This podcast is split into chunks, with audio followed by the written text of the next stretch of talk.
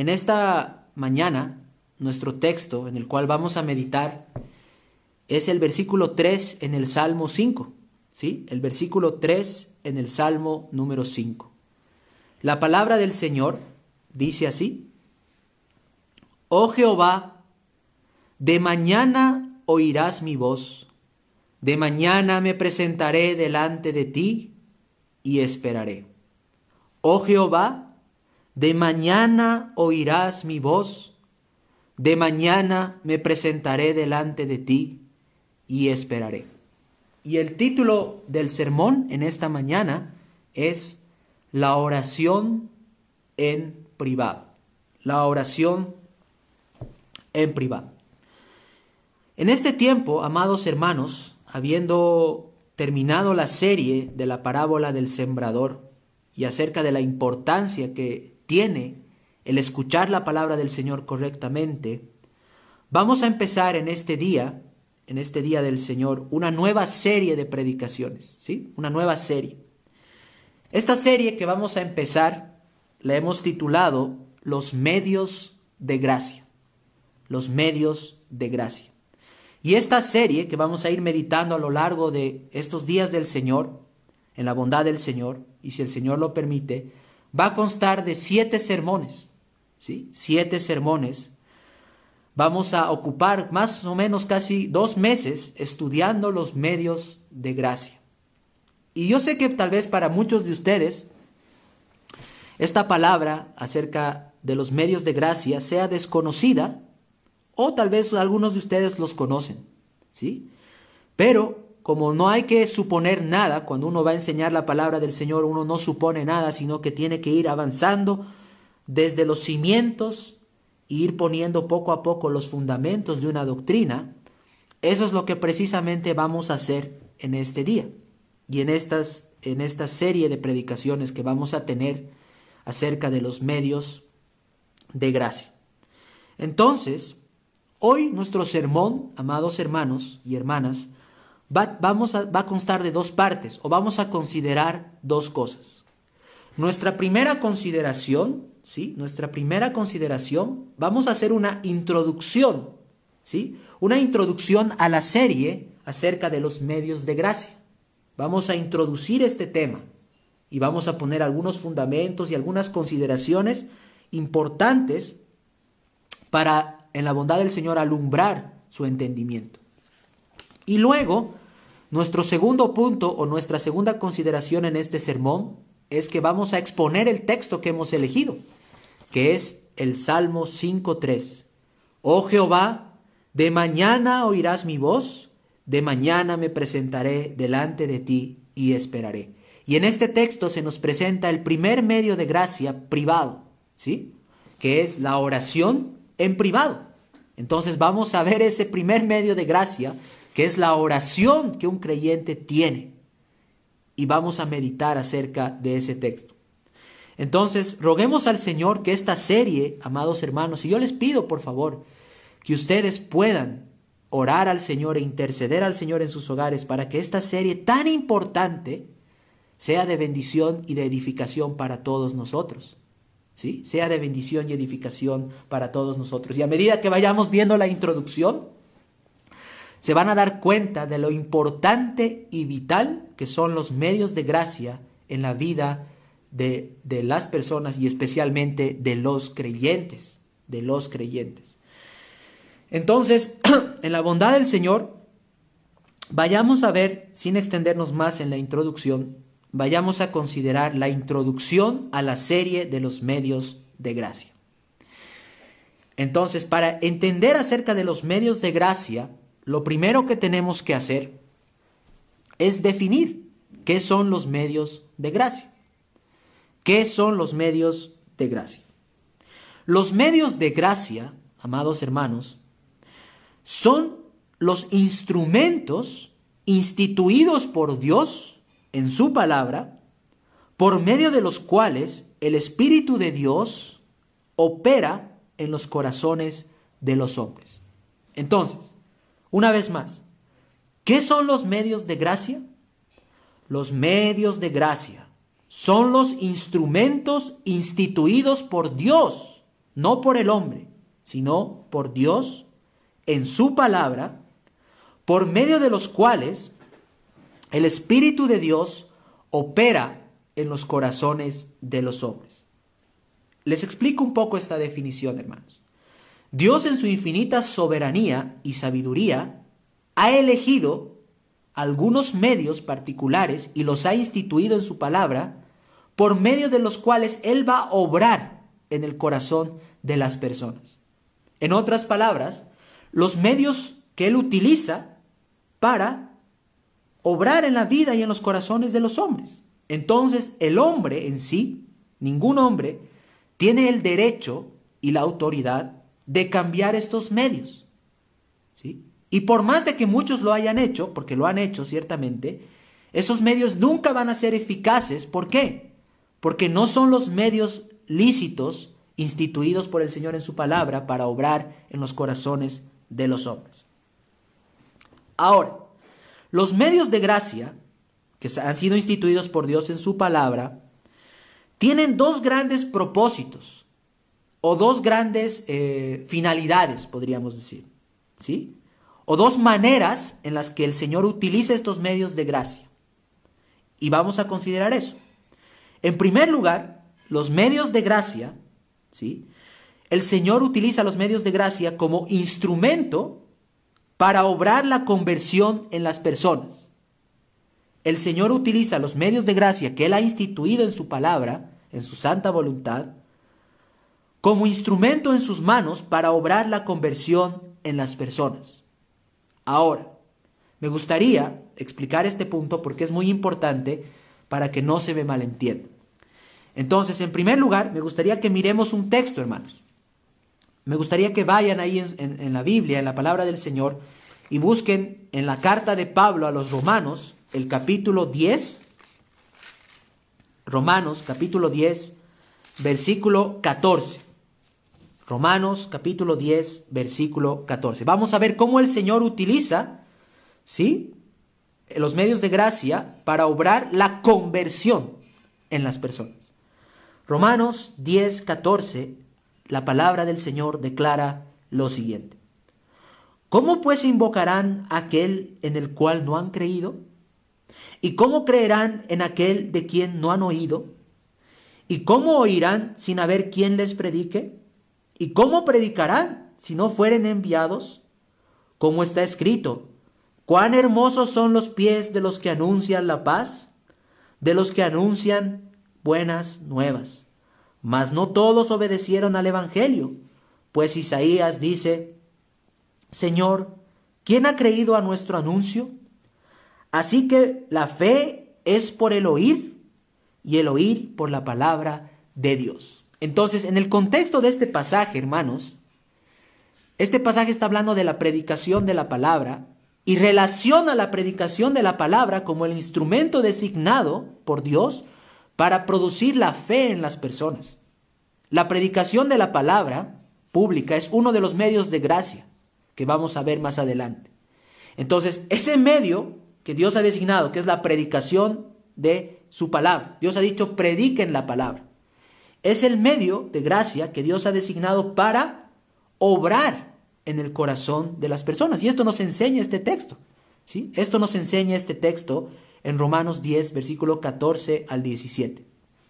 Entonces, el primer propósito de los medios de gracia o la primera finalidad es que Dios lo utiliza como un instrumento en sus manos para obrar la conversión en las personas. Ahora, el segundo gran propósito es que Dios utiliza los medios de gracia instituidos por Él en su palabra como un instrumento en sus manos para conceder el crecimiento en la gracia y la santidad de los creyentes. En otras palabras, Dios utiliza los medios de gracia que Él ha instituido para dar el crecimiento en la gracia o en sus caminos a sus hijos y conformarlos cada día más a la imagen de Jesucristo, nuestro Señor y Salvador. Eso quiere decir, para santificarlos cada día más. Y por ejemplo, uno de los textos que habla acerca de eso es 2 Timoteo, capítulo 3, versículo 16 al 17, donde la palabra del Señor declara lo siguiente. Toda la, toda la escritura es inspirada por Dios y útil para enseñar, para redarguir, para corregir, para instruir en justicia, a fin de que el hombre de Dios sea perfecto, enteramente preparado para toda buena obra. Entonces, en este texto, en 2 Timoteo, vemos que la palabra del Señor obra, no solamente la conversión en las personas, ¿sí? sino que la palabra del Señor es el instrumento que Dios utiliza para santificar a los creyentes. Aquí vemos una vez más este medio de gracia, que es la predicación de la palabra, por medio del cual el Señor opera y da el crecimiento en santidad a los creyentes. Entonces ya hemos visto, ¿sí? La definición y su finalidad. Y aquí hay que hacer una aclaración importante, hermanos. Nadie alcanza la salvación por participar de los medios de gracia. ¿Sí? O sea, nadie es salvo por escuchar la palabra de Dios simplemente o, ¿sí? Por orar o por hacer estas cosas como requisitos. Sino que estos medios de gracia son los instrumentos que Dios utiliza para obrar en el corazón de las personas. Entonces, ¿con esto qué quiero decir? Que una persona puede participar de los medios de gracia, pero sin embargo no ser un creyente verdadero. Porque la salvación no es por participar en los medios de gracia, sino es por creer en Cristo. Ahora, tampoco debemos con eso caer en el otro extremo de decir, bueno, entonces como es por gracia, entonces yo no debo exponerme a los medios de gracia. No, debes hacerlo, pero con el, con el espíritu correcto y con la motivación correcta que es llevarte a Cristo y llevarte a conocer más a Cristo. ¿Me dejo entender, hermanos? Ahora, Habiendo visto eso, cuál es la definición y sus finalidades, en tercer lugar, necesitamos hacer una clasificación de los medios de gracia. Recuerden que estamos viendo la introducción a nuestra serie y estos son conceptos importantes que nos van a ayudar a entender todo lo que vamos a ir viendo a lo largo de estos días del Señor. Entonces, existe una breve clasificación general de los medios de gracia y se las voy a compartir para que ustedes puedan tener un mayor conocimiento de este tema. Los medios de gracia se clasifican en dos grandes grupos. Los medios de gracia privados y los medios de gracia públicos. Los medios de gracia privados y los medios de gracia públicos. En los medios de gracia privados, en los medios de gracia privados podemos vamos a estudiar tres de ellos. El primer medio de gracia privado es la oración privada. La oración privada o en privado, que es la que vamos a meditar en este día. El segundo medio de gracia privado es la lectura y la meditación de las escrituras en privado. Y el tercer medio de gracia en privado es la adoración familiar. Si se han dado cuenta, estos tres medios de gracia privados se, se desarrollan en un contexto eh, familiar o en un contexto personal, o sea, en el hogar. ¿sí? Los medios de gracia privados se desarrollan en el hogar, en el hogar, en la familia. O cuando un creyente busca a solas al Señor, ya sea en oración o en la lectura y meditación de la palabra. ¿sí? Pero también hemos dicho que los medios de gracia se clasifican también en los medios de gracia públicos. Eso quiere decir que el creyente también debe exponer su corazón a esos medios instituidos por Dios, que son públicos, que se desarrollan en el contexto eclesial, en una iglesia local. ¿Y cuáles son esos medios de gracia públicos? Número uno, la predicación de la palabra. Por ejemplo, todos ustedes en esta mañana se están exponiendo a este medio de gracia instituido por Dios, que es la predicación de la palabra, la exposición y la enseñanza de la palabra del Señor. Otro medio de gracia público son las oraciones públicas o la reunión de oración. Es cuando la iglesia ¿sí? se reúne para orar como un cuerpo al Señor. ¿no? Nosotros, por ejemplo, tenemos la reunión de oración los días martes a las siete y media de la noche. Y ahí no hay predicación de la palabra, nos reunimos para orar, para orar al Señor por las necesidades y para el avance del reino aquí en la tierra. Otro medio de gracia público, amados hermanos, es y es un medio muy bendito, el cual todos los creyentes amamos y nos regocijamos, es la cena del Señor. Es la cena del Señor, es cuando los hijos de Dios, aquellos que han sido salvados, aquellos que han sido convertidos por el Señor, se reúnen para recordar lo que Cristo Jesús hizo en la cruz del Calvario, por medio de los elementos instituidos por el Señor, que son el pan y el vino. ¿Sí? Que son el pan y el vino. Ese es un medio de gracia público. Y finalmente, finalmente, el, el, cuarto medio de gracia público es la comunión de los santos o la comunión con los hermanos. Ahora, tal vez alguno de ustedes diga, ¿y dónde está eso en la palabra, hermano? ¿Dónde podemos encontrar ese principio o estos medios de gracia públicos? Me gustaría, amados hermanos, que ustedes puedan ir al libro de los Hechos, al capítulo 2. Hechos capítulo 2, versículo 41. Y vamos a ver esta misma descripción que les he dado exactamente igual en la palabra del Señor, donde el Señor muestra qué es lo que la iglesia hacía cuando se reunía públicamente, cuando se reunían públicamente como congregación, como iglesia local. Hechos capítulo 2, versículo 41. Miren, dice, así que los que recibieron su palabra, la palabra del Señor, fueron bautizados y se añadieron aquel día como tres mil personas y perseveraban en la doctrina de los apóstoles, en la enseñanza, en la comunión unos con otros, en el partimiento del pan, esto es la cena del Señor, y en las oraciones. Ahí están, hermanos, los cuatro medios de gracia instituidos por el Señor, los cuatro medios de gracia públicos. Entonces, no se olviden, los medios de gracia están clasificados en medios de gracia privados o que se desarrollan en un contexto en el hogar, y los medios de gracia públicos que se desarrollan en un contexto eclesial, cuando el pueblo del Señor se reúne de manera pública y formal. Ahora, afirmamos entonces, amados hermanos, bíblicamente, que todos los medios de gracia están estrechamente relacionados con la palabra del Señor y no pueden subsistir alejados de ella. Esta es una, esta es una afirmación muy importante, hermanos. Todos los medios de gracia tanto privados como públicos, están y descansan en la palabra del Señor. O sea, los medios de gracia no pueden subsistir o existir si nosotros quitamos la palabra del Señor. Y vamos a dar algunos ejemplos, hermanos. Imagínense que tengamos que predicar. La predicación es un medio de gracia, pero no prediquemos la palabra del Señor. O sea, quitemos la palabra del Señor y prediquemos cualquier otra cosa entonces ya no tendría sentido. ¿Por qué? Porque la predicación descansa en la palabra del Señor. Ahora, por ejemplo, la oración, sea privada o pública. Nuestro Señor nos enseña en su palabra que nosotros debemos orar conforme a su voluntad. ¿Y cuál es la voluntad de Dios? La voluntad de Dios es la voluntad revelada en la palabra de Dios, hermanos. O sea que nuestras oraciones descansan cuando nosotros citamos promesas que el Señor ha hecho a su pueblo, ¿sí? cuando nosotros apelamos a lo que el Señor nos enseña.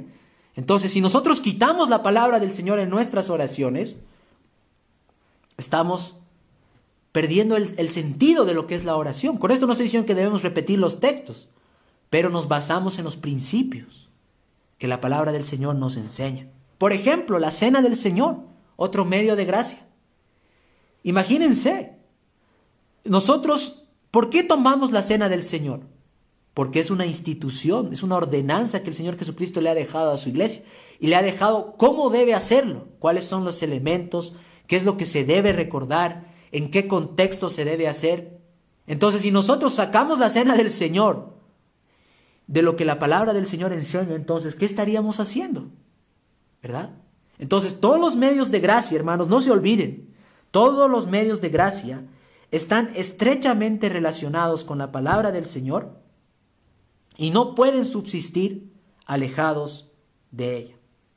Finalmente, antes de pasar ya a nuestra, a nuestra meditación del texto en sí, porque este es un sermón introductorio, hermanos, y tenía que hacer esta introducción para que ustedes entiendan lo que vamos a ver y entiendan la importancia, la importancia de estudiar los medios de gracia para nuestras almas.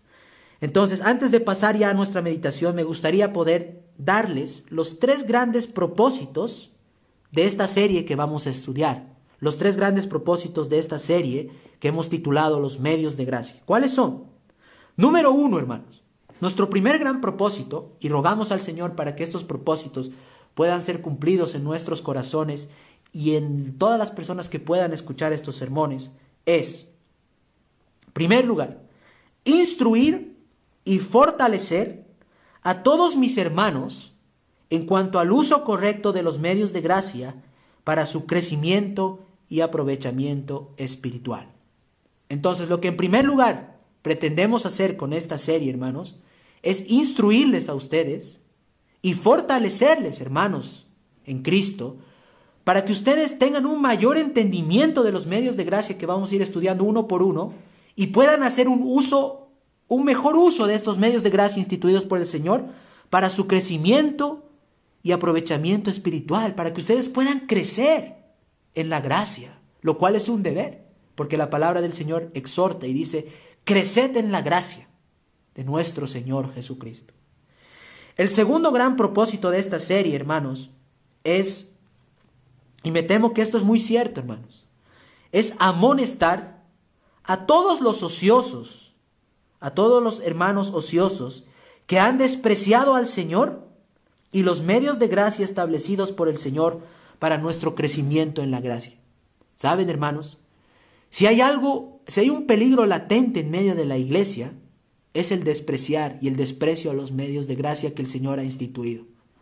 ¿Cuánta frialdad hay en cuanto a la predicación, en cuanto a las reuniones de oración, en cuanto a la lectura personal de las escrituras, en cuanto a la oración privada, en cuanto a la cena del Señor? Hermanos, así estamos viviendo en medio del pueblo del Señor y eso está mal, eso es pecado.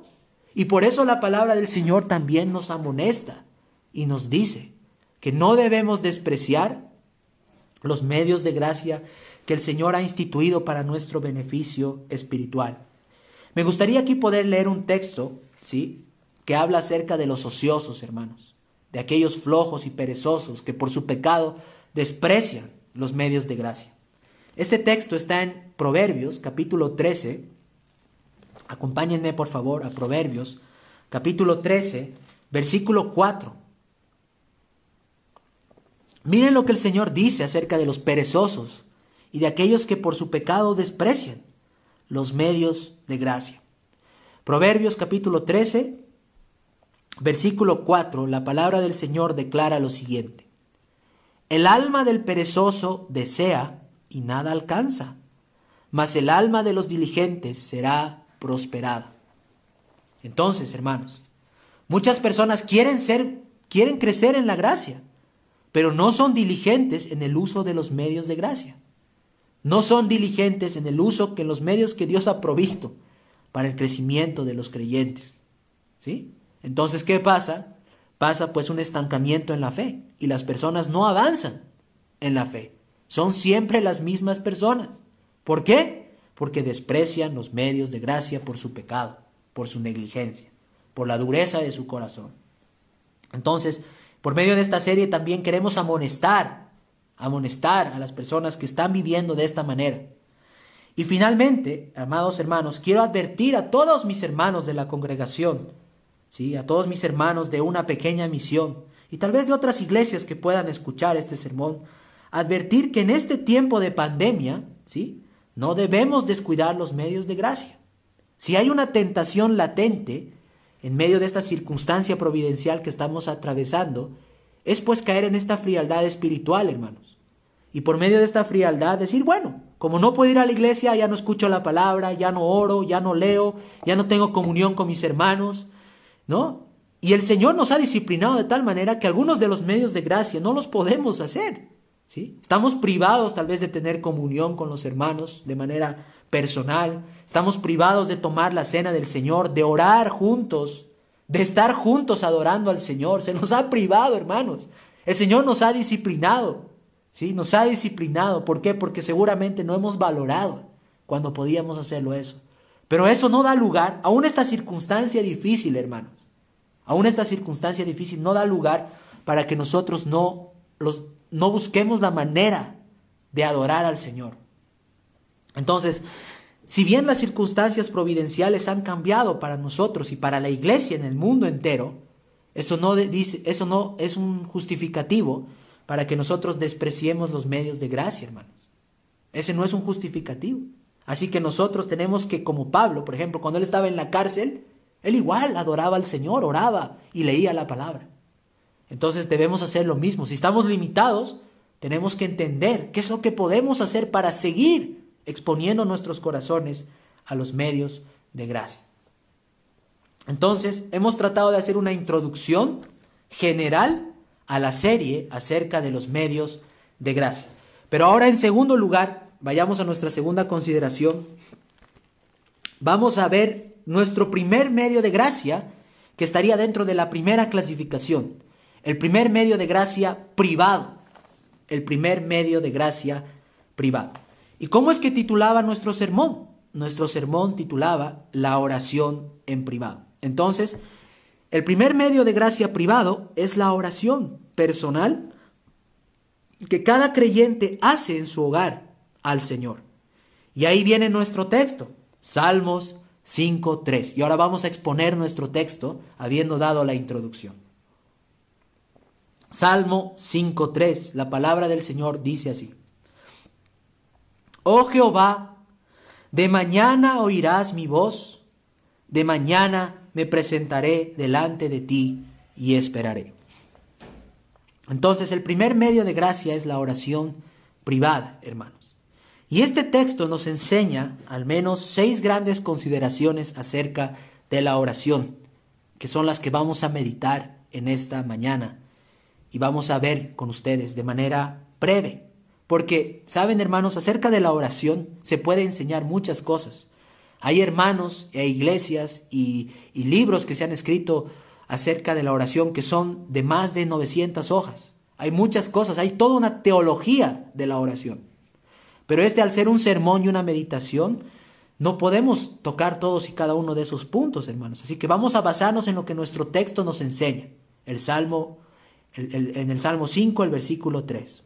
En primer lugar, hermanos, quiero que vean que este, este versículo 3 en el Salmo 5 nos enseña un principio muy hermoso acerca de la oración, que es el de tener una firme determinación de orar.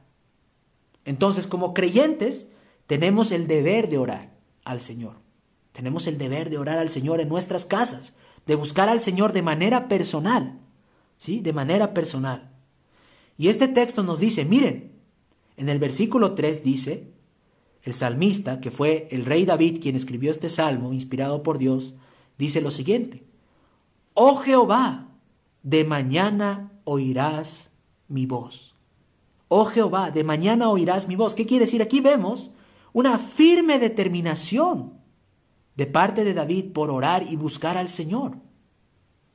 Una firme determinación por orar y buscar al Señor. Entonces, si nosotros queremos ser fieles en la oración, lo primero que tenemos que hacer, amados hermanos, es poner esa firme disposición de buscar todos los días al Señor en oración.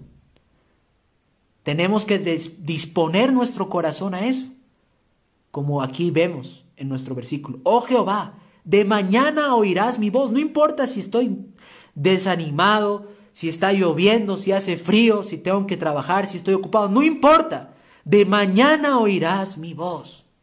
De mañana me presentaré delante de ti, como dice nuestro texto. Entonces, amados hermanos, aquella persona que no ora en privado al Señor, tiene grandes probabilidades de ser un hipócrita, o sea, de, ser, de no ser un creyente verdadero. Aquella persona que no ora en privado tiene grandes probabilidades de ser un hipócrita. Y eso no lo digo yo, hermanos, lo enseña el Señor en su palabra. Acompáñenme por favor al Evangelio de Mateo, Mateo capítulo 6, versículos 5 al 6. Mateo capítulo 6, versículos 5 al 6. La palabra del Señor dice así. Y cuando ores, no seas como los hipócritas, porque ellos aman orar, aman el orar en pie en las sinagogas y en las esquinas de las calles para ser vistos de los hombres. De cierto os digo que ya tienen su recompensa. Mas tú cuando ores, entra en tu aposento y cerrada la puerta, ora a tu Padre que está en lo secreto, y tu Padre y tu Padre que ve en lo secreto te recompensará en público. Entonces, aquí vemos lo que nuestro Señor enseñó. Un verdadero creyente no solamente va a buscar al Señor y va a hablar del Señor de manera pública, sino que lo va a hacer de manera privada. Cuando nadie lo ve, ese creyente cierra la puerta. Nadie lo está viendo, pero él está orando al Señor y él está buscando al Señor en oración, como dice nuestro texto. Oh Jehová, de mañana oirás mi voz. Entonces, a diferencia de los hipócritas que solamente quieren orar y aparentar cuando hay gente, un verdadero creyente dice y piensa en su corazón que sin la oración no valdría la pena vivir. Yo sé que si tú eres hermano en Cristo, sabes que lo que te estoy diciendo es cierto. Sin la oración, sin hablar con el Señor cada día, no vale la pena vivir. No vale la pena. ¿Cuál es el mejor momento del día, hermanos? Cuando tú oras en la mañana al Señor y encomiendas tu día al Padre. Hablas con Él de tus aflicciones, de tus gozos, de tus proyectos, de tus deseos. ¿Por qué? Porque existe en tu corazón la firme determinación de orar y de buscar el rostro de tu Señor, aquel que murió en la cruz del Calvario, de buscarlo en oración, porque tú el Señor ha puesto esa determinación en tu corazón de decir, oh Jehová, de mañana oirás mi voz. Pero en segundo lugar, nuestro texto, hermanos, no solamente nos habla de la firme determinación en el corazón para orar, sino también de la importancia de apartar un tiempo específico para la oración. Y aquí es donde muchas personas tropiezan. ¿sí? La importancia de apartar un tiempo específico para la oración. Miren nuestro texto, hermanos. Miren, por favor. En el Salmo 5, el versículo 3 dice, Oh Jehová, de mañana oirás mi voz, de mañana me presentaré delante de ti. Aquí vemos en el rey David un orden y una disciplina de apartar un tiempo específico para dedicarlo a la oración, para dedicarlo a la oración. ¿Y cuál era ese tiempo, hermanos? Era en la mañana. El rey David empezaba su vida y su día orando al Señor. Él no iba a trabajar sin orar. ¿sí? Él no hacía nada si no oraba. No hacía nada si no oraba. Aún se tuviera que levantar a las 4 de la mañana para orar, lo hacía. ¿Por qué? Porque él mismo lo dice. De mañana oirás mi voz, de mañana me presentaré delante de ti. Y saben, esto no es algo que él actuó así por así, sino que el Señor le enseñó esta disciplina. Y el mejor ejemplo de esto, amados hermanos, no es el rey David, ¿sí? El mejor ejemplo de esto es nuestro Señor Jesucristo, que a pesar de estar muy ocupado, él se levantaba muy temprano. Por ejemplo, en Marcos capítulo 1 versículo 35 dice acerca de nuestro Señor, muy de mañana, siendo aún muy oscuro, salió y se fue a un lugar desierto y ahí oraba. Miren, nuestro Señor tenía que sanar a miles de personas. Él era una persona ocupadísima. ¿Sí? Y sin embargo el Señor, siendo Dios, hermanos, porque Cristo es Dios, ¿sí? Dios hecho hombre, siendo Dios, pero también siendo hombre, porque es hombre también, Él apartaba un tiempo para orar sin importar la ocupación que él tenía. Así que hermanos, si tú tienes miles de cosas que hacer, no me interesan las excusas que tú des. Tú debes apartar un tiempo para orar al Señor. ¿Sí? Hay, ha habido hombres más ocupados que tú que lo han hecho, como David y nuestro bendito Señor Jesucristo. Entonces no dejes que tu corazón se justifique en tu pereza y en tu descuido y en tu indisciplina y negligencia.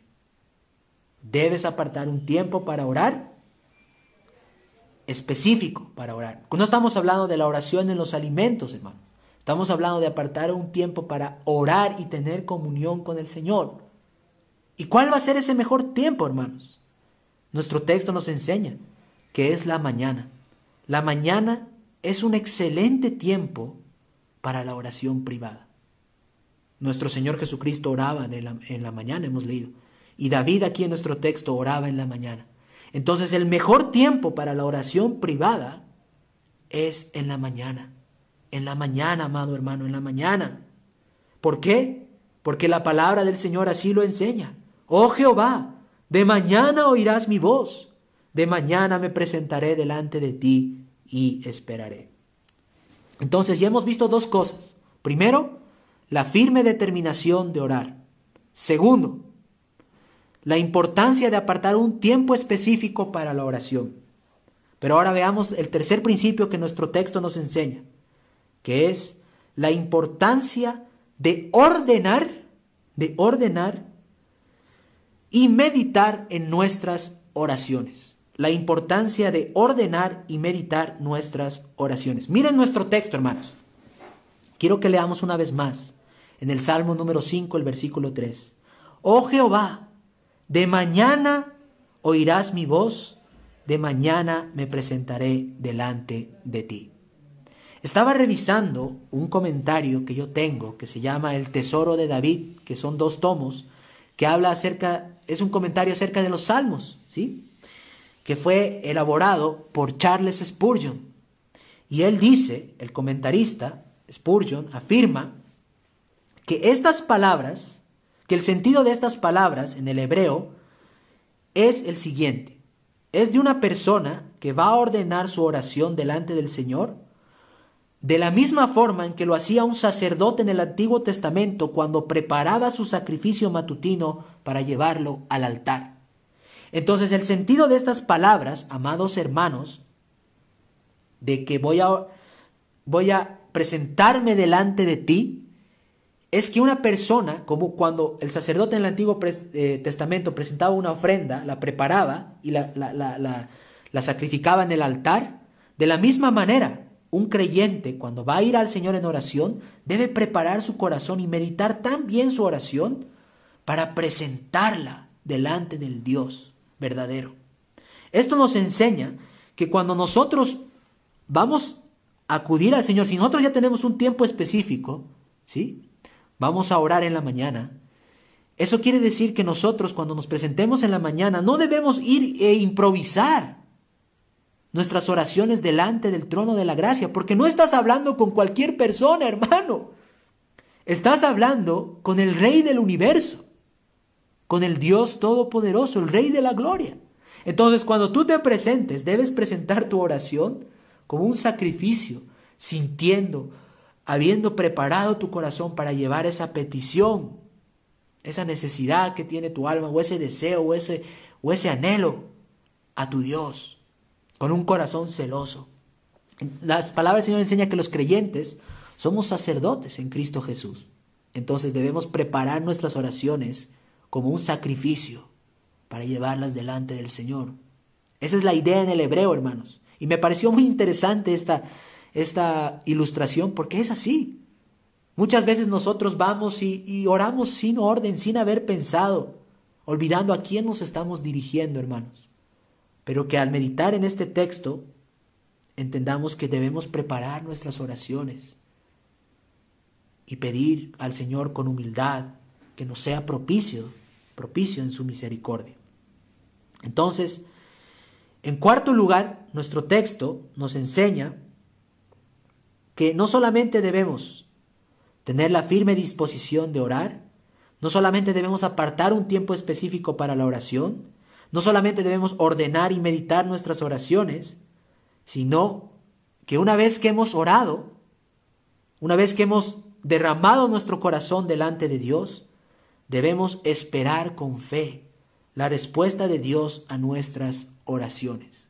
O sea, la oración no termina cuando tú has presentado tu petición delante del trono de la gracia, sino que la oración continúa en la espera, en esperar la respuesta a esa petición que tú has llevado delante del trono de la gracia. Esa es la fe, hermanos, ¿sí? No solamente es ir y hablar, sino que es esperar que el Señor te sea propicio en esa misericordia que has llevado delante del Señor. Miren lo que dice nuestro texto, hermanos.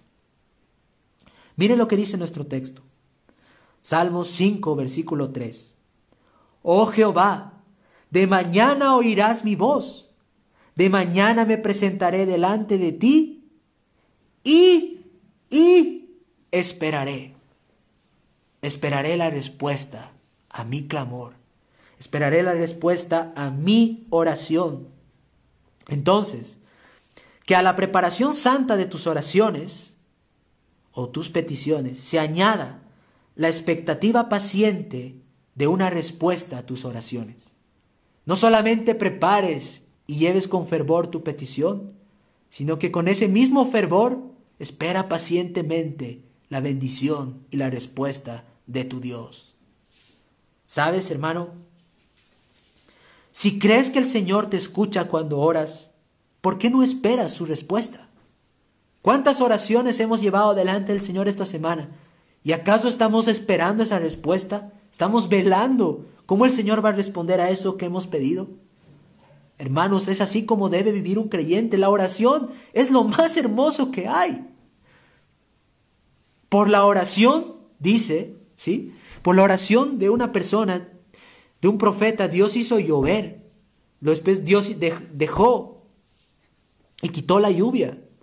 Por la oración de muchos hermanos, muchas personas han conocido al Señor. Han sido salvadas porque el Señor responde las oraciones. Por la oración del Señor, el Señor nos, a las oraciones que hemos llevado al Señor, esta congregación está perseverando ya en un año. ¿Por qué? Porque es el Señor quien nos está bendiciendo y nos está ayudando, nos está fortaleciendo. Y saben, hermanos, aquí cito lo que dice un hermano en cuanto a este pasaje. Este pastor se llama William Granhill y él dice, comentando este versículo 3 en el Salmo 5, dice, David quería dirigir su oración a Dios, ¿sí? Quería dirigir su oración a Dios y mirar, no al mundo y su corrupción, sino a Dios y a lo que Él diría. ¿Por qué? Porque aquí dice, oh Jehová, de mañana oirás mi voz, de mañana me presentaré delante de ti y esperaré. Entonces, aquí vemos que David no le importaba mucho lo que el mundo pudiera decir, ¿sí? O solucionar su problema o su aflicción. A él le importaba lo que Dios le iba a decir. Y esa es la oración.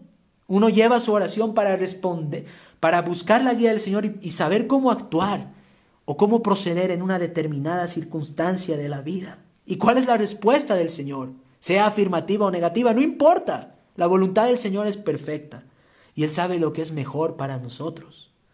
Entonces, hermanos, hemos visto ya qué cosas. Número uno, que debe existir una firme determinación para orar. Número dos, debemos apartar un tiempo específico para la oración.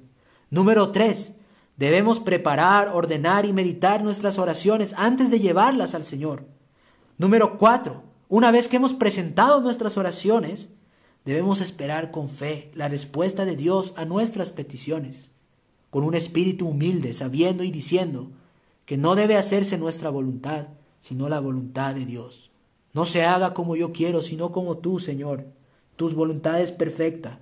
Este es mi clamor humilde delante de ti, pero tu voluntad es perfecta. Que se haga tu voluntad en mi vida, que se haga lo que traiga más gloria a tu nombre y que me permita estar más cerca de mi Salvador. Pero en quinto lugar, hermanos, esto nos enseña que la oración es una evidencia de gracia en el corazón del creyente. Solo un creyente verdadero hará estas cosas, hermanos. Solo un creyente verdadero tendrá la firme determinación de orar, apartará un tiempo todos los días de su vida para orar al Señor, meditará y preparará sus, oraciones con fervor y devoción, esperará con fe la respuesta de su Dios, porque Dios contesta nuestras oraciones, hermanos. Y eso será una evidencia en el corazón de esa persona de que es un verdadero hijo de Dios, aun si recién ha venido a los caminos del Señor. La oración es una evidencia de gracia en el corazón del creyente. Y me gustaría que, ustedes se fijen en una persona, en un caso en la Biblia, en Hechos capítulo 9. Vamos a leer este texto, hermanos. Hechos capítulo 9, versículo 11. Hechos capítulo 9, versículo 11. En este pasaje está hablando acerca de la conversión de Saulo, del apóstol Pablo, ¿sí? Está hablando acerca de la conversión de Saulo, del apóstol Pablo. y cómo él perseguía a la iglesia. Si ustedes leen el capítulo 9, todo el capítulo se van a dar cuenta cómo él perseguía a la iglesia, odiaba a Cristo, odiaba su palabra, pero el Señor lo convirtió. ¿Y cuál fue la primera marca o evidencia de que él había sido convertido? La oración. En el versículo 11, en el capítulo 9 de Hechos, la palabra del Señor dice, y el Señor le dijo a Ananías, levántate y ve a la calle que se llama derecha, y busca en casa de Judas a uno llamado Saulo de Tarso, porque he aquí, él ora. Ve a la casa y busca a este hombre que está orando, está orando al Señor. Entonces, Pablo recién conoció al Señor, pero ¿qué hacía? ¿Qué hacía, hermanos? Oraba, oraba. Entonces, un creyente verdadero siempre va a orar al Señor en todo tiempo, en todo tiempo. Pero yo quiero preguntarte a ti, amado hermano y hermana, ¿qué sabes de esta práctica de la oración privada en tu propia experiencia? ¿Cómo está tu vida de oración? ¿Cómo está tu vida de oración? En este tiempo de aflicción, de providencia, ¿has orado al Señor? Se podría decir de ti, este texto se podría aplicar a ti en el Salmo 5, versículo 3. Oh Jehová, de mañana oirá, oirás mi voz, de mañana me presentaré delante de ti y esperaré. Te presentas todas las mañanas delante de Dios en oración, derramas tu corazón al Señor. Has establecido ese tiempo. ¿Cuál es el tiempo en el cual tú oras a Dios? Específicamente, ¿cuál es el tiempo en el cual tú meditas y preparas tus oraciones para llevarlas delante del Señor? ¿Qué oración estás esperando que el Señor te responda? ¿A qué oración estás esperando atentamente que el Señor te responda? Tienes esta firme determinación de orar. Y si dices ser un creyente y un hermano en Cristo, ¿Existe esta marca de gracia en tu corazón de la oración? ¿Se podría decir que tú eres un hombre o una mujer de oración? ¿O Dios te diría lo mismo que le dijo a Adán cuando cayó en el pecado y se escondió de él? ¿Dónde estás tú? ¿Dónde estás tú? Yo solo te veo en mis atrios, en mi casa, pero de lunes a sábado nunca estás delante de mí derramando tu corazón en oración. Debes examinar, amado hermano, cómo está tu vida de oración. ¿Cómo está tu vida de oración? Pero finalmente, hermanos, en sexto lugar, debemos aprender que la oración es el medio establecido por Dios. Es el medio de gracia establecido por Dios para clamar a la misericordia divina. ¿Saben? No hay pecador que haya venido a Cristo, que no haya clamado al Señor pidiendo misericordia y perdón. Todas las personas que en este momento están en la gracia, que están en la fe de Cristo, en algún momento al escuchar la predicación de la palabra, han sido movidas por el Espíritu Santo a pedir la misericordia de Dios y a reconocer que han pecado contra el único Dios verdadero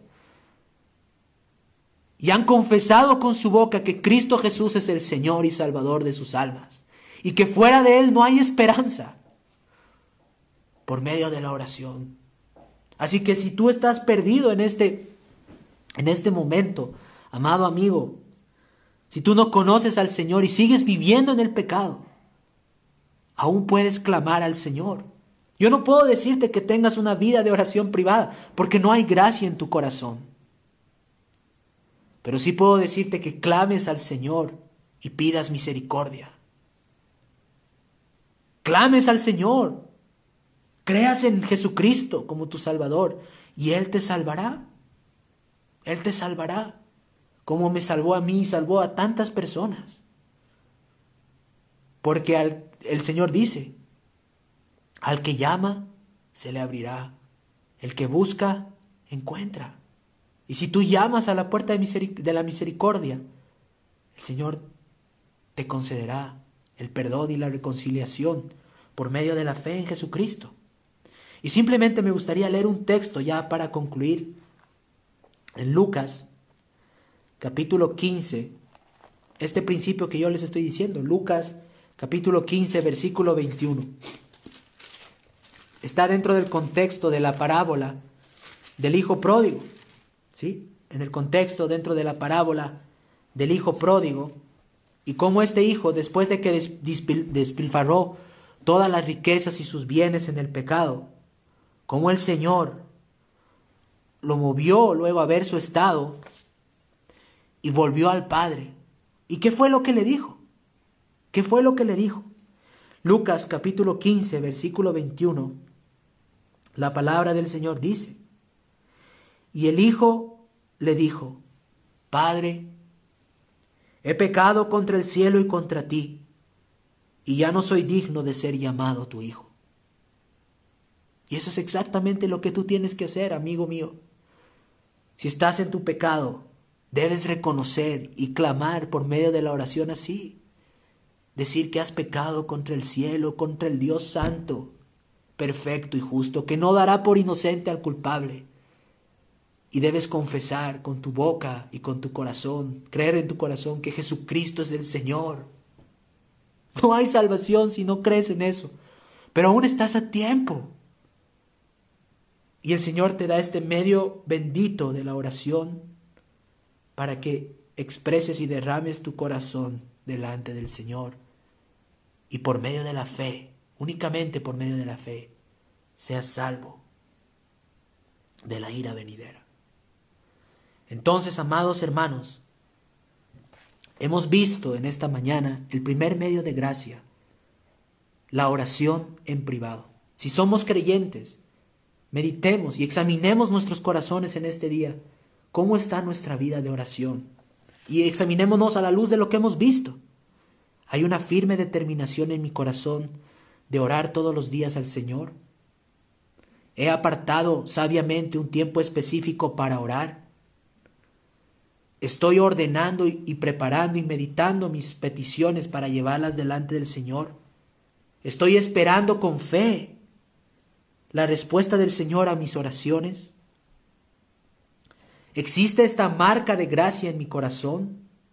Se podría decir que soy un hombre de oración porque todos los días busco al Señor. Y si no soy creyente, ¿por qué demorar y llamar a la puerta de la misericordia? Me gustaría poder terminar este sermón leyendo el, el texto en el cual hemos meditado. Salmos capítulo 5, versículo 3.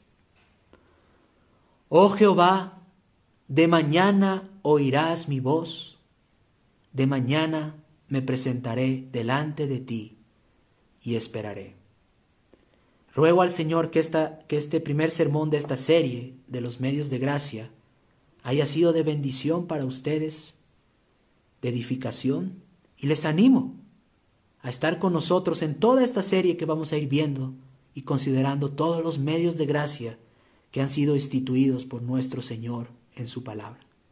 Que el Señor los bendiga, amados hermanos, y diga su palabra en nuestros corazones.